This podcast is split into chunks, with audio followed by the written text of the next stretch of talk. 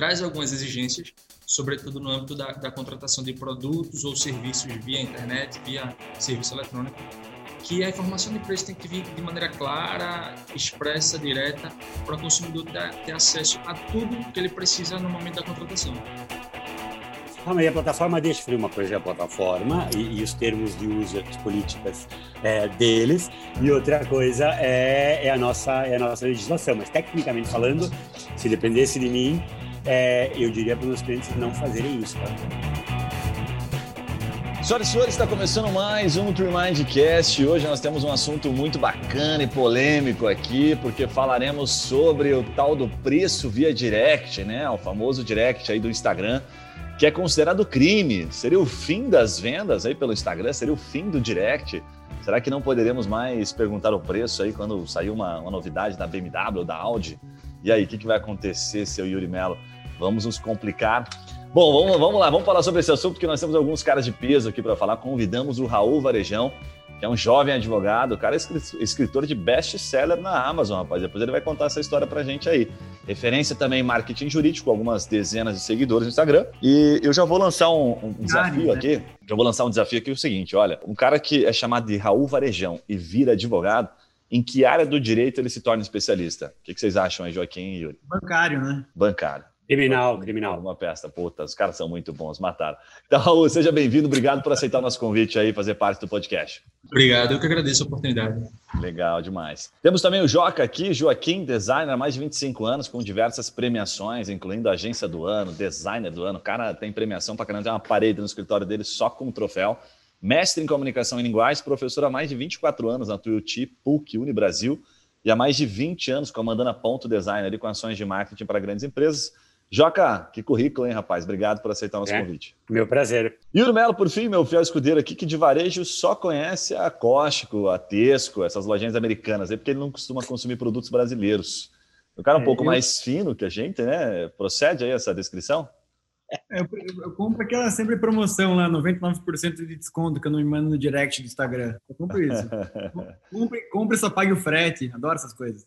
Legal demais, legal demais. Então vamos lá, galera. Vamos, vamos, qual, qual é a dinâmica aqui do nosso episódio, né? Como sempre, você está acostumado a nos ouvir, e você que está nos ouvindo, que é assim, primeiro a gente vai falar um pouquinho sobre a relevância, sobre como funciona, vamos colocar um contexto sobre essa história aí, e depois a gente vai dar uma sabatinada aqui no nosso especialista para entender um pouquinho do ponto de vista do empresário, do ponto de vista do consumidor, né, que se sente lesado, o que, que o empresário deve fazer, porque tem várias situações aí peculiares, empresários que têm negócios e que não gostam de compartilhar o preço, porque conseguem fazer uma venda com preço diferente para cada cliente. Enfim, tem muita história aí para a gente abordar. Mas vamos dar um, um, contexto um pouco mais claro, então, sobre essa história do, do direct do Instagram. Doutor, eu vou pedir para você me corrigir aí, mas isso é uma lei antiga, já é uma lei de 2013, certo? Uma lei de, enfim, da, do Código de Defesa do Consumidor e que prevê que isso, que o preço deve estar muito claro, né? Que não deve ter nada escondido por trás dos bastidores aí. Enfim, a gente não pode, de fato, ficar respondendo nós como empresários, dizendo para ele que vai mandar o preço no direct, que vai chamar no direct, enfim. Coloca para nós aí um pouquinho melhor isso. Como é que funciona isso? De fato procede? Tem empresário que está sendo processado aí? Como é que está isso? Então, Guilherme, na verdade, o Código de Defesa do Consumidor é um pouco mais antigo do que 2013. Ele já vem desde lá de 1900, 1990 só que esse decreto-lei, de fato, que é conhecido como Lei do E-Commerce, é de 2013, que veio para regulamentar para a internet não ser uma terra sem lei aqui no Brasil. Então, traz algumas exigências, sobretudo no âmbito da, da contratação de produtos ou serviços via internet, via serviço eletrônico, que a informação de preço tem que vir de maneira clara, expressa, direta, para o consumidor ter, ter acesso a tudo que ele precisa no momento da contratação. Certo. E, e, por que, que isso ganhou relevância nesse momento? A gente está tendo algum caso, você que acompanha bastante lá no Judiciário, é, aconteceu alguma repercussão que justifique esse movimento? Ou foi, foi a pandemia que deixou isso um pouco mais transparente? Como é que está isso? A pandemia em si gerou, quer dizer, já era uma tendência natural, né, ter esse, esse aumento no número de demanda de consumo pela internet, mas a pandemia veio para acelerar a contratação via internet de pessoas que não tinham esse hábito pessoal, sobretudo da terceira idade, que jamais tinham realizado, realizado qualquer tipo de contratação, seja de produto ou serviço, passou a se ver obrigado a fazer, já que não podia sair de casa para ir na loja física que estava acostumado, para ir naquele estabelecimento comercial que ele estava adaptado, ele se viu obrigado a, a, passar a consumir via internet.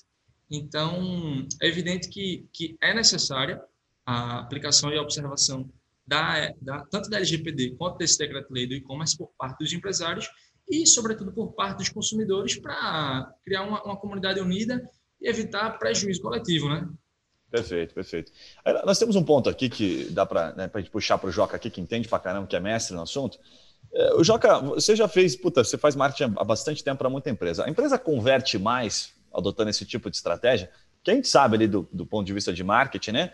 É, e até vou pedir para você dar uma, enfim, trazer um pouco dessa informação, que o algoritmo ele entrega um pouquinho mais, né? Ele, ele, amplia a entrega quanto mais comentários tiver na publicação. Então, conta um pouquinho pro pessoal aí. Eu queria até acrescentar, se o, se o Joca podia, pudesse, antes até de entrar no específico do que funciona, o que funciona mais, o que funciona menos, conceituar, para quem não conhece muito bem, assim, quais são as, as estratégias de fato. Porque a gente está ali usando o Instagram, eu não, não sei exatamente o que, que é legal, o que, que é ilegal, é quando eu recebo uma, uma, uma, um anúncio patrocinado sem preço, tentando me chamar para alguma landing page, é ilegal? É só para entender quais são, né, de fato, as práticas que existem nesse, nesse meio. Boa. Bom, primeiro, primeira coisa é bem confusa. Ah, eu não sabia, por exemplo, Raul, que era de 2013 essa lei.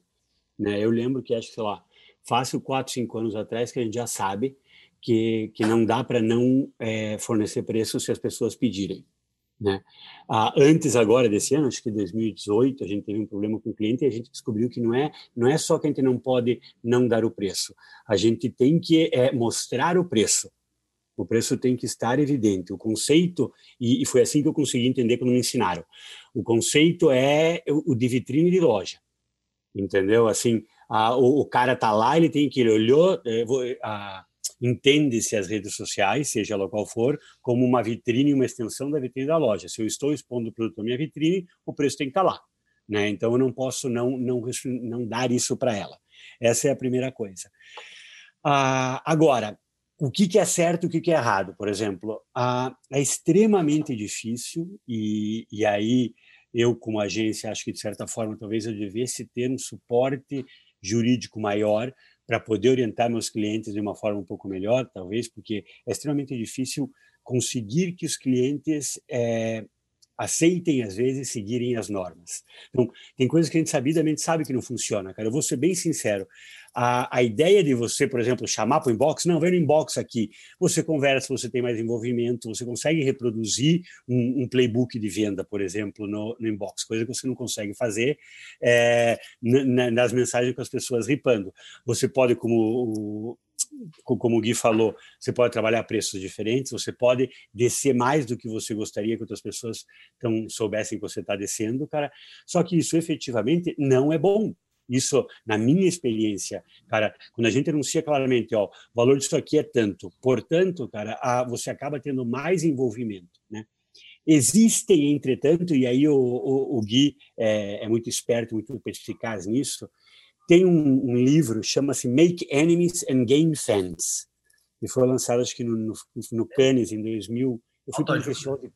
É, Crie Inimigos e Ganhe Fãs, né?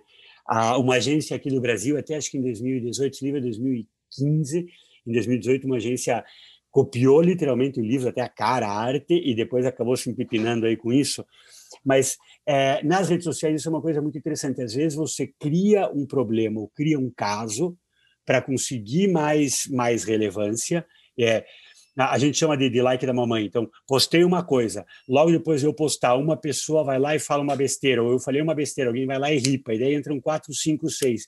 Em meia hora eu tive um, um número de comentários, replies é, maior do que o que eu tinha tido como média, o algoritmo me, me, me, exibe mais, ele me dá mais visibilidade. Né? Então, muitas vezes as pessoas fazem de propósito. Eu tenho clientes que falam para mim com todas as letras cara, é, ai, vamos, vamos fazer sorteio no, no Face. Agora um pouco menos, vamos fazer sorteio no Insta. Eu falei, cara, você sabe que a gente não pode fazer sorteio assim. Existem regras da plataforma, a gente pode ter nossa conta bloqueada. Eu falei, não faz mal.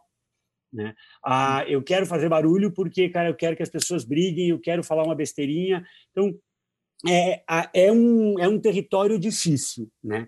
Primeiro, não, não é claro para mim, como agência, exatamente quais são os limites. Óbvio que é, eu não sei, Raul, para você deve ser fácil ler, mas eu já cansei de ler e reler os termos de uso, por exemplo, das redes sociais e tentar cruzar aquilo com as, com as leis. Eu não consigo entender metade das coisas, cara. E às vezes os clientes, cara, além de tudo, não estão muito afim de, de, de, jogar, vamos dizer assim, play fair, vamos dizer assim.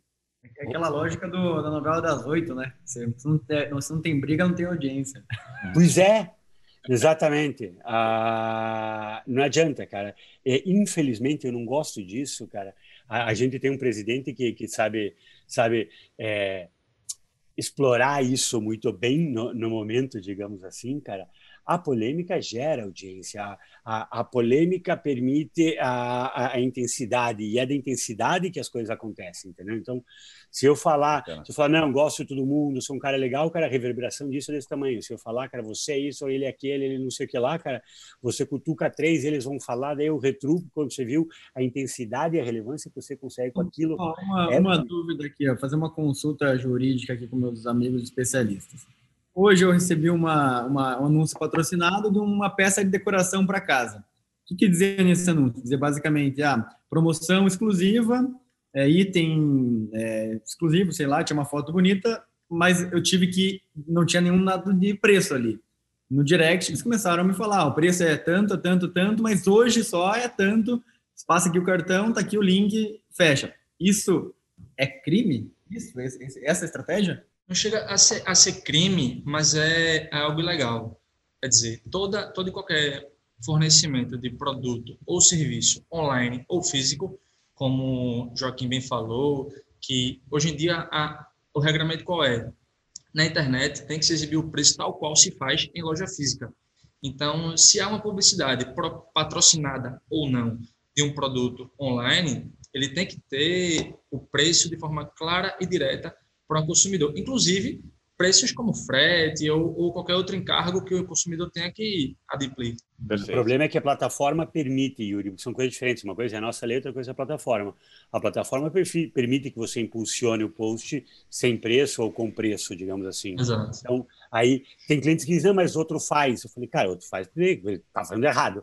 Ah, mas a plataforma deixa. Eu falei, uma coisa é a plataforma e, e os termos de uso e as políticas é, deles, e outra coisa é, é, a nossa, é a nossa legislação. Mas, tecnicamente falando, se dependesse de mim, é, eu diria para os meus clientes não fazerem isso, cara, coloca o preço. Perfeito, perfeito. A que tem consumidores como o Guilherme que não importa o preço, né? Se ele gostou, ele compra. É, é, é, tudo bem. Esse, esse, é outro patamar. Né, uma vez passou um anúncio da Audi, quando ele me falou, cara, puta, não consegui impulso ali, nem vi o valor. Chegou o, que me dá, o que me dá mais trabalho é arrastar para cima, rapaz. Passar o cartão de crédito para mim é tranquilo. Tira, tira uma dúvida para mim aqui, por favor. É, até para o empresário que está nos acompanhando, a gente tem muito empresário que nos ouve aqui. Como é que é, cara? Tá rolando de fato assim? Tem empresas sendo processadas, são as maiores que que se ferra um pouquinho. E se, se, o cara de fato acontece, né, de o um consumidor ir lá no, no PROCON, é lá no PROCON que ele vai, no Ministério Público, enfim, é, o juizado especial, o que, que acontece? O cara, como é que, como é que se enquadra isso, né? Ele paga uma multa por não ter colocado preço? Enfim, o que, que acontece juridicamente? É, hoje em dia, na prática, é, é muito difícil ter um, um controle de fato em decorrência da grande quantidade de empresas que prestam serviço de online ou que oferecem esse produto online. Então, acaba que o foco acaba ficando muito direcionado para as empresas de grande porte, as empresas que têm maior notoriedade. É, houve recentemente, inclusive, uma, uma ação proposta pelo Ministério Público lá no Maranhão contra a Vivo, porque a Vivo estava panfletando e não, não vinha no panfleto o preço dos celulares. Entendeu-se no primeiro momento que, que, tanto no primeiro grau quanto no tribunal, em série de recursos, que isso se caracterizava como propaganda enganosa, já que não estava de forma clara e precisa o preço. Só que o STJ, ao julgar o recurso, entendeu que propaganda enganosa não é necessariamente somente pela omissão de preço. A, a propaganda enganosa, é, em, em especial no comércio eletrônico, não se exige o esgotamento de todas as informações do produto. Perfeito, perfeito, bem colocado. Mas e, e numa situação em que a empresa perde, para ficar claro, você, você consegue nos dar uma, uma noção? Por exemplo, se, se eles fossem né, é, é, é interpretados aí como, como, por cometer esta falha da, da propaganda enganosa, o que, que, gera de multa, por exemplo? Como é que é calculado isso? Diversos são as previsões de sanções em caso de descumprimento das obrigações. Essa previsão tem tanto nesse decreto de 2013 quanto no, pró, no próprio Código de Defesa do Consumidor. E aí as sanções são inúmeras. Pode ser multa, proibição de fabricação, apreensão do produto, inutilização do produto, cassação da licença do estabelecimento, suspensão temporária da atividade, e aí tudo isso vai ser avaliado de acordo com a gravidade. Você sabe que eu até dei uma olhadinha na, na matéria que falava sobre isso, e, salvo engano, até vou, vou ver de novamente aqui, mas tinha até apreensão, cara. Tem, tem um troço assim absurdo, assim, né? É, não a apreensão do produto, é, não, é a apreensão do produto, acho que é a apreensão do produto. O cara não, não chega a ser um empresário, né? Eu tinha lido, tinha lido alguma coisa falei, pô, o cara pode ser preso. Tá doido? Não, não tem nada a ver isso, né? Não, não, não, não, não chega a ser tão, tão brutal assim, né? Não, não, não né? Ok. Não, é, acho que até o conteúdo talvez eu tenha me enganado aqui, mas é, de fato tem uma lista enorme aqui. Seja que seja aquele anúncio assim, ó, deposito é. tanto aqui nessa conta. É, aí vira crime, né? Mas é aqui, né? É multa, proibição de fabricação do produto, apreensão do produto, inutilização, cassação do registro do produto, suspensão do fornecimento, suspensão temporária da atividade. Cara, é, dá para o cara se empepinar, dá para se incomodar um pouquinho. Literalmente tem bastante eu coisa. Tenho, se eu, se eu puder me meter aí, eu tenho um questionamento. Você, de certa forma, perguntou, acho que o Raul deu uma, uma tangenciada aí que é uma coisa que clientes perguntam bastante para a gente. Ah, existe risco mesmo, por exemplo, eu já tive de, de clientes que, que, querem e forçam, por exemplo, contas bloqueadas pelo Insta, pelo Face, então as contas e a, a plataforma, quando a gente quebra com recorrência a, a, as suas normas, ele, ela, ela, ela consegue automaticamente nos repreender. Agora, juridicamente, eu até hoje, aí bati na mesa aqui, eu até hoje não tive problema. É, vocês sabem já de, de casos, vocês têm conhecimento de casos onde isso tenha dado problema para algum cliente ou não? Com relação ao cancelamento de conta? Não, não com relação a, por exemplo, é, dizer que, de, sabe, é, não poderia ter anunciado sem mostrar o preço, ou isso não poderia ter sido feito e ser penalizado por isso. Essa prática sendo, sendo oriunda diretamente da plataforma, da rede social, eu particularmente nunca vi geralmente é algum terceiro, o PROCON, o Ministério Público, Associação Civil, em defesa dos consumidores, mas a plataforma diretamente não. Não, não, mas eu, você, você respondeu já. Era isso, era saber se, se, existem órgãos que, que efetivamente podem chegar a, a, a, a atingir os clientes ou questionar os clientes sobre a prática deles. E até que, até que extensão que vai essa proibição ou essa obrigação de, de colocar o preço? Porque em, em, casos de propaganda que não é só sobre um produto, tem que colocar uma, um, uma, um preço aproximado, é, até que até onde fala, vai? Até onde vai? Te falo, por, te falo por ser agência, por exemplo, que trabalhou, tive cliente da agência de publicidade. Ah, pega um texto, um anúncio de Mercedes, por exemplo. Cara, a gente tem que colocar com corpo cinco, cara, quase que meio Word ali dentro, é, é, mais um terço de Word ali embaixo, que tem que falar o preço, as condições comerciais, disponibilidade, estoque, se existe crédito, a, a, tem uma, algumas normativas sobre acessibilidade a crédito, Uh, em cartas, por exemplo, em cartas publicitários, tem que ter preço de todos os produtos. Se tem produtos com condições específicas, tem que estar nominados. Tecnicamente falando, é, eu acho que no ambiente digital isso é menos regulado do que, no, do, do, que na mídia impressa, mas tecnicamente falando, a publicidade convive com isso a sua, a sua vida inteira, sempre houve isso. Perfeito, perfeito. E sabe mas que tem um... Pode falar. Só, porque se for partir desse pressuposto, qualquer post deveria estar precificado, né? Se você está vendendo, se você está tá fazendo a função de vitrine. Então, pois é, eu, eu, tenho, eu tenho um restaurante. Se a gente posta lá um sanduíche novo, eu não posto o preço desse sanduíche novo em todos os posts. Às vezes é só falando dos ingredientes, por exemplo. Às vezes é só falando do, do, da origem do pão. Sabe? Já tive clientes que discutiram isso comigo. Sempre falar o preço? Sempre tem que ter um disclaimer ali? Não, é, então, já tive clientes que já tive clientes que discutiram isso comigo. Uma coisa é você é, é você lançando, você comunicando, e outra coisa é você vendendo. A, que, por exemplo, eu trabalho com e-commerce lá de, de hortifrutis, né? Como que a gente faz?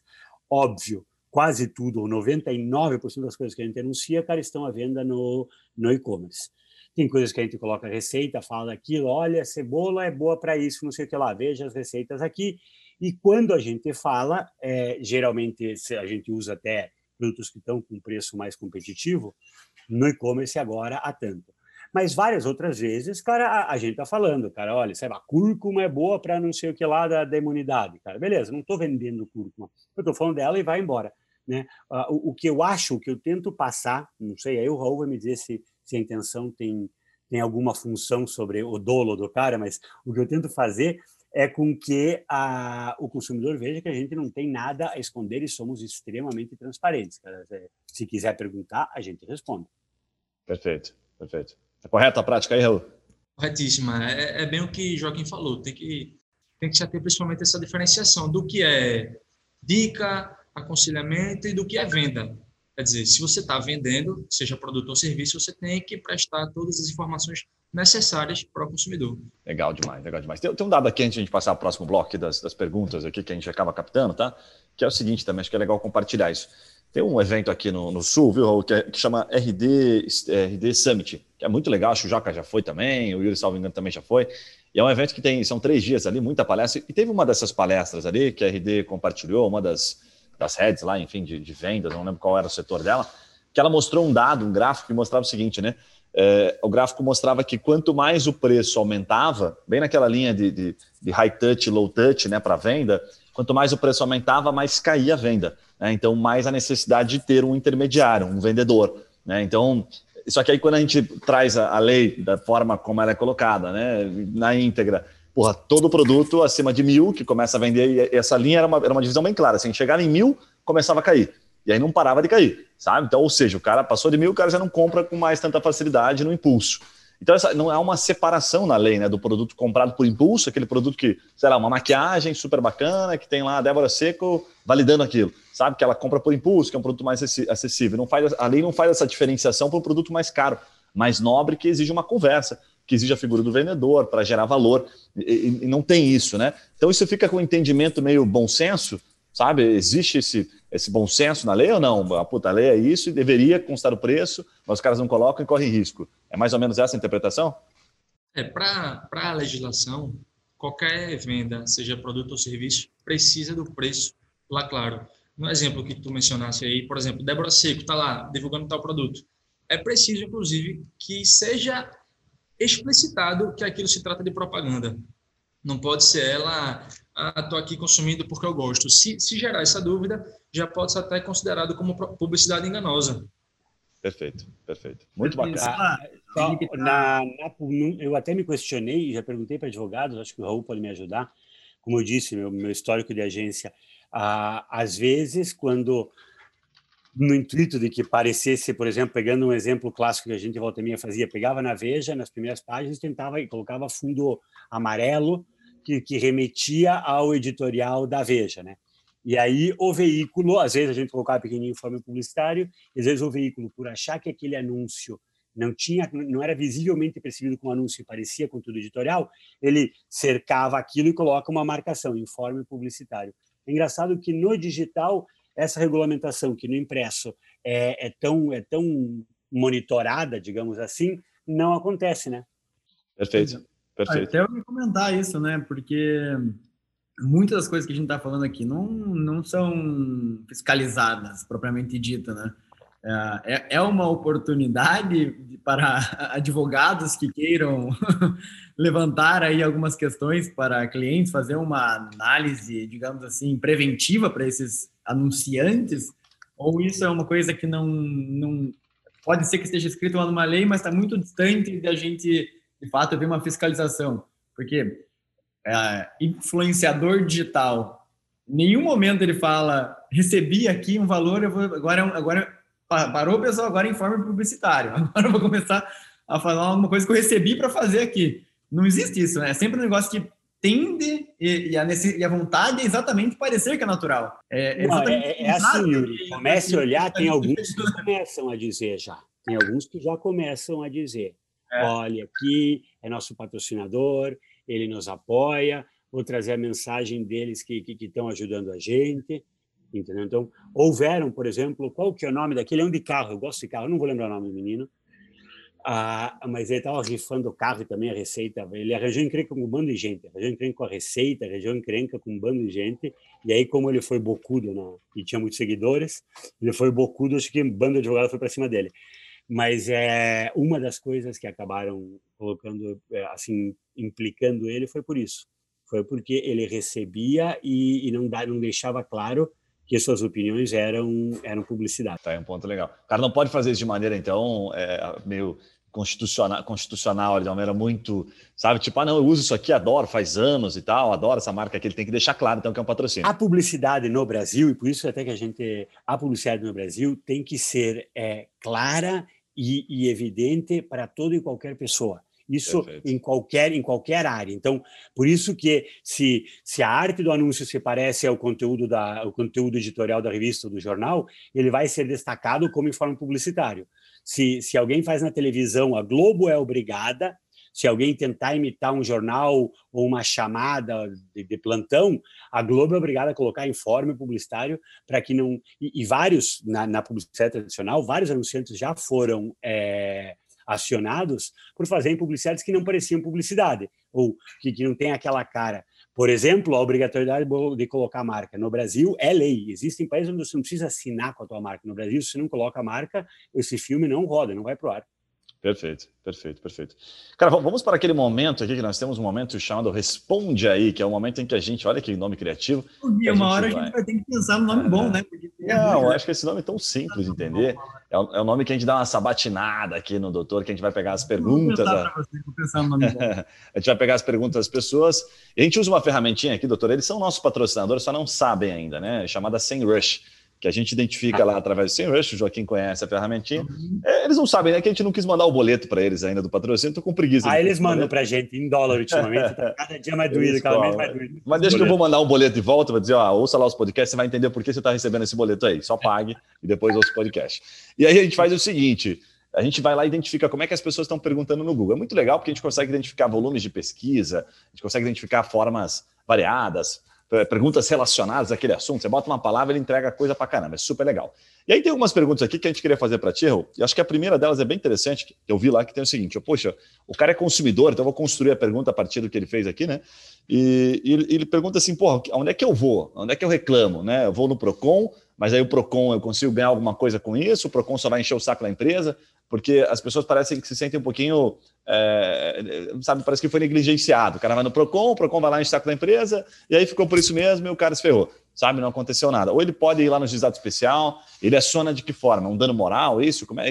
Dentro da lei, que encaixa isso? Ele vai lá no Código de Defesa do Consumidor mesmo? Pois bem, veja, diante de um caso concreto, o cara vai lá, vê um produto, digamos, numa plataforma dessa de redes sociais, não tem o preço. Isso por si só não é suficientemente capaz de gerar um dano moral para ele. Ele não, não, ele não vai ser indenizado por isso, porque de fato não houve nenhum dano. Isso o judiciário entenderia, pela experiência que eu tenho, como mero aborrecimento. Mas nada impede, nada impede que ele entre em contato com, com a loja, no caso com o perfil, para explicar a obrigatoriedade, porque muitas vezes até por desconhecimento que, que as pessoas não, não, não informam, muitas vezes por esse desconhecimento, acabam gerando esse tipo de prática. Então é interessante que o consumidor entre em contato e percebendo que é uma prática reiterada, que não é somente por desconhecimento, ele pode levar a denúncia ao PROCON, pode fazer uma, uma denúncia nessas plataformas hoje em dia que existem, é, consumidor.gov, pode fazer no Reclame Aqui, que por sinal é muito interessante que seja, seja, sejam observadas antes de toda e qualquer compra online.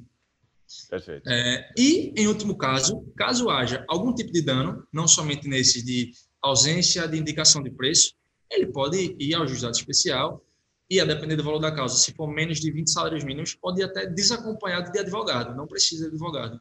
Perfeito. Então, a defesa do consumidor hoje em dia tem sido muito, muito simplificada justamente pela vulnerabilidade em que o consumidor se encontra, né? Então, é, a tendência vai ser um pouco protecionista nesse sentido. Perfeito, perfeito. Aí tem uma aqui que é interessante também, que é o seguinte, né? Nós somos fábrica, né? Entendemos varejo atacado. E por ser atacado, é, né, a, pessoa pergunta: será que eu posso esconder o preço? Porque eu não posso divulgar o preço, eu faço né, na mesma rede social, preço atacado e varejo, vai criar uma confusão, o consumidor vai querer aquele preço. Enfim, não posso deixar isso tão exposto. Nesse caso, existe alguma, alguma regulamentação, alguma forma de ele se precaver aí? É a mesma coisa que a gente conversou um pouco mais cedo ele, se estiver vendendo algo, ele vai ter que fazer um indicativo do preço, tanto o preço de atacado quanto o preço de varejo. Isso deixando de forma clara e direta para o consumidor ter acesso a todo esse tipo de informação. Nesse caso, o que ele poderia fazer, Joaquim, para dar uma driblada nisso? Ele poderia, por exemplo, quem sabe, né, na hora de falar para o consumidor do varejo, ele bota o preço, E não, a gente, ele faz uma, uma diferença? A, a, gente trabalha com uma distribuidora, duas na verdade, mas uma delas tem o um e-commerce. A gente trabalha com uma distribuidora de alimento de. Não sei se, se o Yuri conhece, chama-se Estampa Food. É, então, a gente, a gente atende a Estampa Food. A gente, a gente faz as artes deles, faz os e-mails deles, faz, faz postagens para redes sociais. Nas postagens, a gente não trabalha preço nos e-mails a gente vai trabalhar preço. Os preços têm as chamadas no e-commerce, mas o cara tem que logar para ter acesso aos preços e ele só consegue logar mediante cadastro porque precisa CNPJ.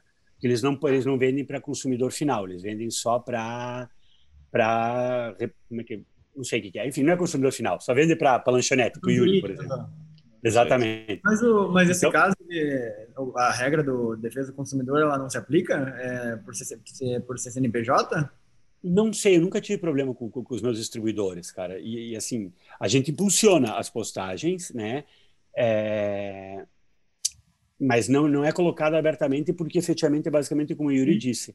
Dá chabu, dá chabu muito grande, porque os caras querem comprar leite e creme de leite a, a dois reais, sabe, da Nestlé, entendeu? Leite é. condensado a dois e vinte. Perfeito, perfeito. E tem, e tem uma outra aqui que é muito boa também, que é o seguinte, olha só essa, né? Que aí cabe bem o, o, o Raul nos, nos orientar aí, né? E se o preço muda, como é que fica, né? Porque tem essa pessoa que tem um e-commerce de artigos para pesca, com essa alta do dólar todo, né? Cada pedido novo feito com o fornecedor, o produto sofre reajuste de preço. Então o cara tem medo do seguinte: ele vai lá, entrega o preço para o consumidor no Instagram, aí aquele preço fica registrado, depois o consumidor vai lá e volta e fala: não, pô, eu quero esse preço aqui. E aí o preço mudou. Né? E aí tem alguma coisa na lei que porra, o consumidor fala: não, mas eu quero esse preço aqui, você me deu esse preço, agora esse preço aqui. E aí fica aquela discussão. Como é que fica isso, Raul? É, hoje em dia ele pode, por exemplo, se ele faz uma compra hoje e porque o CDC tem uma seguinte previsão: para toda compra realizada fora do estabelecimento comercial, você tem um prazo de arrependimento, que é o prazo de sete dias a partir do recebimento do produto ou do serviço.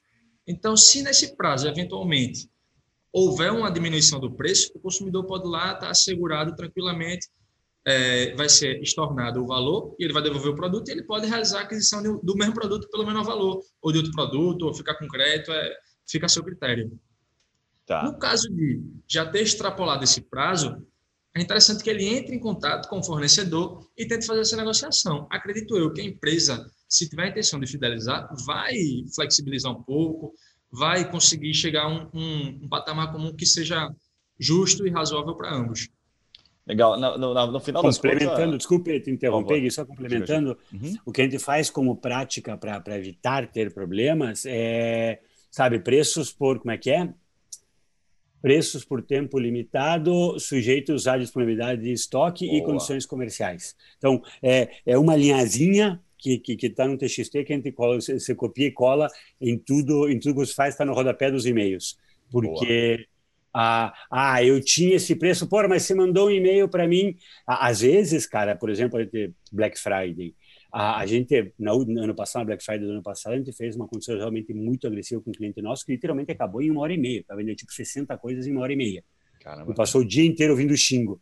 E eu dizia, cara, relaxa, fala para as pessoas que infelizmente, e a gente tinha colocado 66 unidades disponíveis. Se alguém quisesse nos acionar, a gente poderia até mostrar, olha, na, na arte do e-mail que foi disparado, estava 66 unidades disponíveis. Entre o meu sistema aqui, uhum. foram vendidas 66 unidades. Cara, eu tinha aquelas coisas naquela condição. Perfeito. Uhum. É, nós gravamos um podcast recentemente sobre Black Friday e um dos advogados especialistas ali que nos, nos acolheu, ele falou muito sobre isso, sobre inclusive a, a, o direito que o consumidor tem, né, de pedir que seja efetivado aquele preço. Então, puta, comprei na Black Friday, mas teve problema no carrinho, não sei o quê, ele tem o direito, né, tem um, um termozinho aí jurídico que que cabe bem, que me, fugiu agora, se o doutor lembrar, me, me, me, nos esclareça aí, mas enfim, em que ele tem o direito de pedir que aquilo seja efetivado. Mas no teu caso, Joca, acho que você deixou claro já na descrição, temos 66. Está limitado a 66. Acho que se você não tivesse colocado isso, provavelmente o consumidor poderia exigir. É, é, é, o suficiente isso, doutor? É o suficiente né, na prática, assim, pensando no judiciário, né, no pior cenário, assim, preço sujeito a alteração, mas aí o cara, daí ele tem essa questão de direito do preço que foi ofertado. Aonde que isso se, se conflita, assim, né? Porque ele pode né, argumentar que estava escrito, mas do outro, mas você me prometeu um valor, daí tem que provar que acabou, como que é essa dinâmica? É justamente nesse sentido que foi dito a dizer. Você tem que estipular, claro e objetivamente, o preço, mas tem essa, essa possibilidade de fazer o que Joaquim bem disse. Se você deixa lá, não somente o quando você vai vender algo, não, so, não somente tem que constar o preço, tem que constar o preço, disponibilidade, a quem se dirige, se for alguma coisa de venda coletiva, a quantas pessoas no mínimo tem que comprar, o tempo que ele vai ter para usar aquele cupom. Então, se você faz a, a colocação de preço limitado é, até tal data, ou é, promoção condicionada ao limite do estoque, e você estipula quanto, quanto que é o estoque, você vai estar um pouco mais assegurado, você enquanto fornecedor, você vai estar um pouco mais assegurado, desde que haja a comprovação de que, de fato, aquela promoção se encerrou, seja pelo tempo ou seja pelo esgotamento do estoque. Perfeito. É. Perfeito. E, yeah. e nos casos, é, Guilherme, desculpe, é, assim, nesses casos onde, no, daí saindo um pouco do e-commerce, entrando mais em infoproduto, tem muito infoprodutor, enfim, é, o que faz é, uma, uma, um lançamento, né? Então ele guarda o preço, não fala, e depois cria uma landing page, vai trazer para um vídeo que vai você tem que assistir até o final para passar para uma outra página, no final você descobriu o preço. É, isso não é, não está nessa linha tênue de você não mostrar o preço. Eu ia, eu ia perguntar isso, eu ia perguntar isso. É, nesse caso, é, é algo, inclusive, bem novo para o judiciário. Acho que, acho não, não há previsão legal específica para isso. Então, se aplica por analogia ao próprio regulamento atual. Deveria constar, desde o oferecimento do produto e do serviço, o preço desde sempre. Só que nesses casos de infoprodutor, muitas vezes ele está fazendo meio que um pré-lançamento, ele sequer está já anunciando, então o produto sequer já está disponível para venda, para aquisição, para nada. Então, no momento que ele vai fazer a, a, oferta do produto, posso estar enganado, não, não, não sou da área, mas não necessariamente você tem que passar por todo esse processo para ter acesso. Quer dizer, você pode ir lá diretamente comprar. Pior que, pior, pior que eles colocam, viu? A, a, forma do lançamento que a maioria deles usam é, te, te condiciona e te força a efetivamente passar por todas as, as etapas só para saber o, o, preço do produto. Às vezes isso passa por é, ter, que, ter que receber um call, uma ligação de uma pessoa para ela te apresentar o negócio só para você saber quanto custa. É, então isso, então, isso se mostra como um descumprimento ao regulamento atual. É, seria possível de aplicação das sanções previstas tanto no CDC quanto na lei do e-commerce. Eu falei, né, Guilherme? Eu falei aqueles produtinhos meio é. diferentes que você está vendendo agora, mostra o preço, mano. Já tô, já tô acabando com meus cursos aqui que estão seguindo a linha do Érico Rocha aí do lançamento digital. Pois é, eu tenho, eu tenho uns clientes meus que ficam bravos comigo, porque eu digo que eu não gosto de fazer, eu não faço fórmula de lançamento, eu não hum. faço esse tipo de, de, de, de, lançamento, porque eu acho, cara, não sei, não, não me cheira é. bem.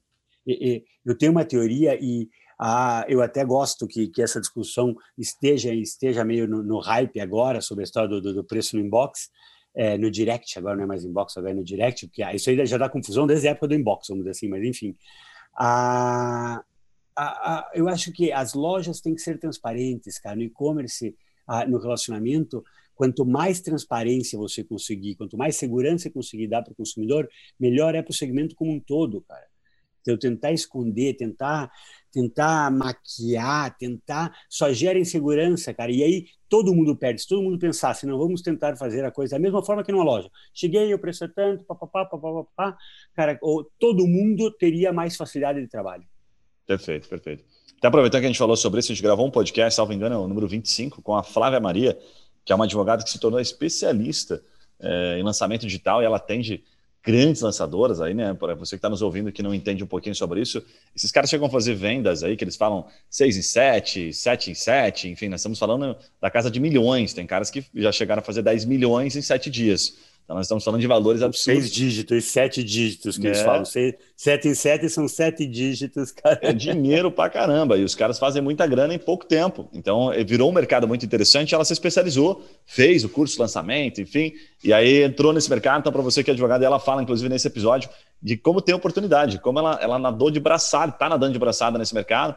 Então, é uma baita de uma brecha, porque eles falam termos e como os valores são muito expressivos, os caras, né, muitos são, são meio, meio, estrelinhas, o cara já não quer ficar ensinando, explicando. Então, quando o advogado entende os termos, ele cria as relações, as parcerias, e aí tem os caras que só fazem o lançamento, mas não são os infoprodutores, então tem as associações, enfim, tem oportunidade sobra para advogado aí atuar, porque de fato é uma área bastante ampla aí que está super em alta.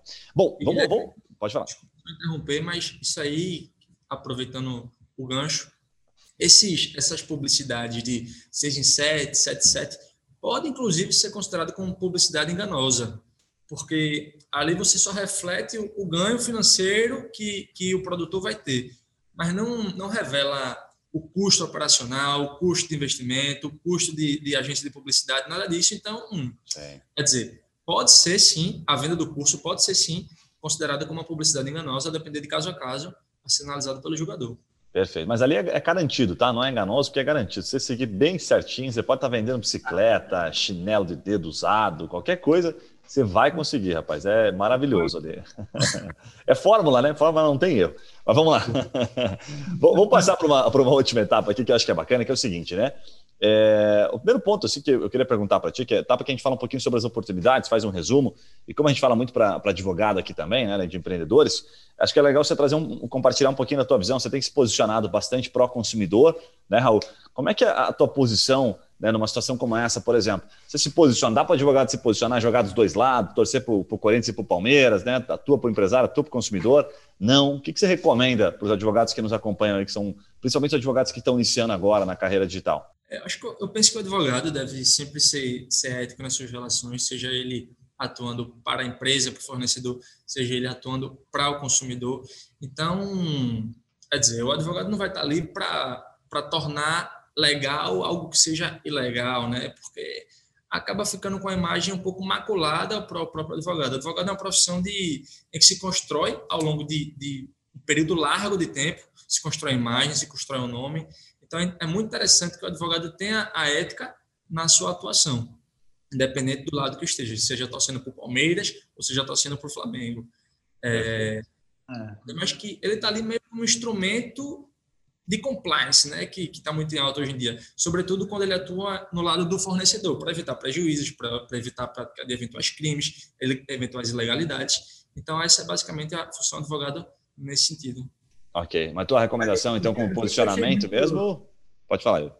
Não, eu só ia comentar isso, né? Abrindo o comentário aqui aleatório. eu sempre achei muito engraçado, é muito interessante como o advogado, quando é na parte, é, digamos assim, quem está sendo processado, tem que criar teorias e tirar lá do, da Barça lá uma, uma linha de raciocínio e consegue criar um argumento e pelo menos consegue estender o processo por anos aí, né? Então, mesmo quando não tem nada, é, sempre acaba achando alguma coisa. Sim. Mas é, isso aí vem daquela velha máxima, né? Uma frase aí é, icônica no, no, no, mercado de direito, que é o seguinte, né? Um advogado nunca perde uma causa, né? Nunca perde uma causa. Quem perde é o cliente. advogado não perde nenhuma. Mas, enfim. Mas vamos lá. E, o, o, tem uma questão importante aqui, Raul, que acho que você pode compartilhar com a gente. Você, enfim, criou alguns e-books aí que foram muito vendidos lá no, na Amazon, fez sucesso, vi até algumas, alguns reviews lá dos seus e-books e gostei bastante, fiquei curioso lá, vou ver se consigo comprar e, e dar uma lida neles. Conta um pouquinho, Raul, para o pessoal entender isso. Foi uma estratégia é, sobre o que, que você fala nesses e-books aí? Como é que é? Não vai sortear os livros aqui, não? É, poderia, né? Poderia. Raul, conta um pouquinho aí, da onde surgiu isso aí, por que, que você fez isso? Foi estratégico, não foi? É, isso já era uma vontade que eu tinha desde muito, só que só de fato materializei em meio à pandemia, né? Quando a pessoa fica em casa, isolada, sem essa correria do dia a dia. E aí eu pude concretizar essa, essa minha vontade já desde muito que eu tinha. Então, o primeiro, em verdade, que eu escrevi foi o que chama Genealogia do Amanhã, em que eu trago características humanas que eu particularmente julgo essenciais para desenvolvimento de atividade, seja ela qual for, em meio à era de robotização e automatização das profissões. Então, eu falo muito sobre características como criatividade, inteligência emocional, inteligência interpessoal, comunicação. E, no primeiro capítulo, que é o que abre as portas para o e-book, é uma crítica ao modelo educacional atual. Porque, quer dizer, o mundo evoluiu, tudo mudou, mas a educação de hoje em dia é o mesmo modo da educação de 50 anos atrás, não muda nada. É, o professor joga aquele X de conteúdo para o aluno, sem levar em consideração as características individuais do aluno, e julga todo mundo da mesma forma. E hoje em dia a gente sabe que não é assim, cada um tem suas peculiaridades, cada um tem suas habilidades, cada um tem suas vocações, e é mais interessante que seja algo um pouco mais individualizado, sempre que possível, e é um pouco mais direcionado, porque ninguém é uma, uma caixinha de um molde de encaixe, né, que você vem encaixa e está tudo certo. Já o segundo são hacks. O segundo livro chama Dominando o Jogo. Então são hacks de. Até advogados agora usam o termo hack? Nossa, é. me assustei. Desculpa, interrompi o E aí são, são hacks ou dicas para mais fácil, né? São hacks de produtividade, relacionamento, corpo, mente, finanças. São hacks simples de aplicabilidade assim imediata. Nada muito complexo, nada muito teórico. É coisa bem objetiva, linguagem simples e fácil. Legal. Isso, isso ajuda a, a dar uma promovida na, na, na carreira, Ju? ajuda ou era mais uma questão pessoal mesmo que você queria compartilhar? Guilherme, é, era mais uma questão pessoal, mas eu não vou mentir que não ajuda. Ajuda por quê? Porque não é todo mundo que escreve livro, né? Quantos e quantos, quer dizer, você pode conhecer muita gente, não sei, mas eu não conheço nenhum amigo meu que tenha escrito algum livro. Então, gera um pouco mais de autoridade para o escritor, gera um pouco mais de, de notoriedade para o escritor e, e, como eu disse, a pessoa que é advogado constrói a marca o nome e a imagem ao longo de um período largo de tempo, não é da noite para o dia, muito dificilmente vai ser da noite para o dia. Então, tudo isso ajuda e facilita um pouco. Perfeito, é, perfeito. falou que ia fazer um compilado de todas as piadas que ele já fez no, no Masterboard lá e ia lançar um livro. Você não, não, não eu, tinha... eu já comecei o livro, mas eu estou na capa ainda. eu estou trabalhando no copy da capa, porque é muito importante, né? A parte que que mais vai definir o sucesso da venda é o copy. Então, estou me dedicando muito nisso. Estou mais ou menos há um ano e meio trabalhando nesse copy. Não, não achei ainda. Daí depois eu vou passar para dentro do livro. eu, quando quero parecer chique, eu também tenho livro. Eu, quando quero parecer chique, eu digo, eu me, chamo de escritor também. Coloco o escritor na, na mini bio. É, é, muito, bom, muito bom, muito bom, muito bom. Legal. E aí, acho que tem uma, uma colocação aqui para perguntar para o Raul, que é o seguinte, Raul.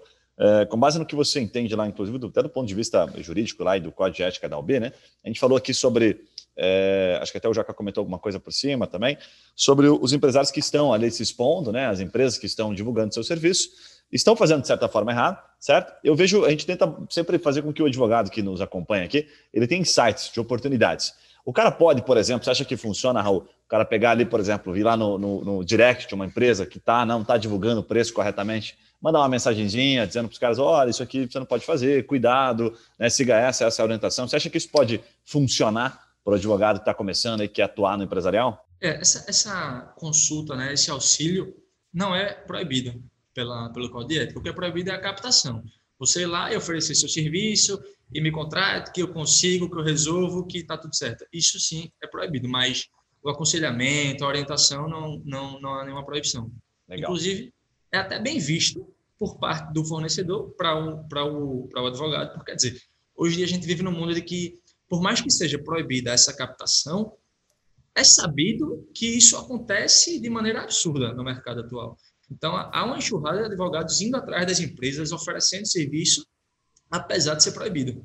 Então, essa, essa orientação desinteressada, esse aconselhamento sem um, um interesse imediato, é muito bem visto e, inclusive, é, é valioso para fins de transparência, honestidade e segmentar a risca da legislação. Perfeito, perfeito. Senhoras e senhores, dá para ficar um bom tempo falando sobre esse assunto aqui, porque estamos entre, entre experts, né? Inclusive sobre Instagram, todos os caras aqui muito, muito vividos aí do Instagram, muito ativos, né, Joca?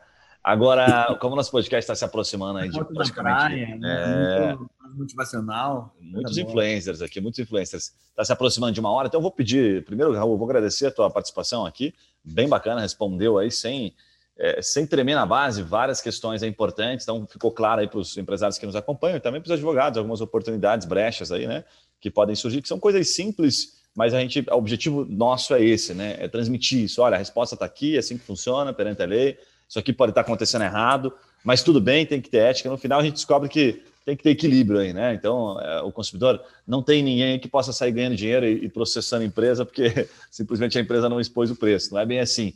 Mas dá para o cara dar uma liçãozinha de moral também, né? Ele vai lá e mete a boca no, no direct e fala, porra, expõe o preço porque está errado isso aí, manda o link da lei, que acho que já vai ajudar, já vai fazer o seu papel social. Então, Raul, deixa a sua mensagem final, como é que as pessoas te encontram na rede social?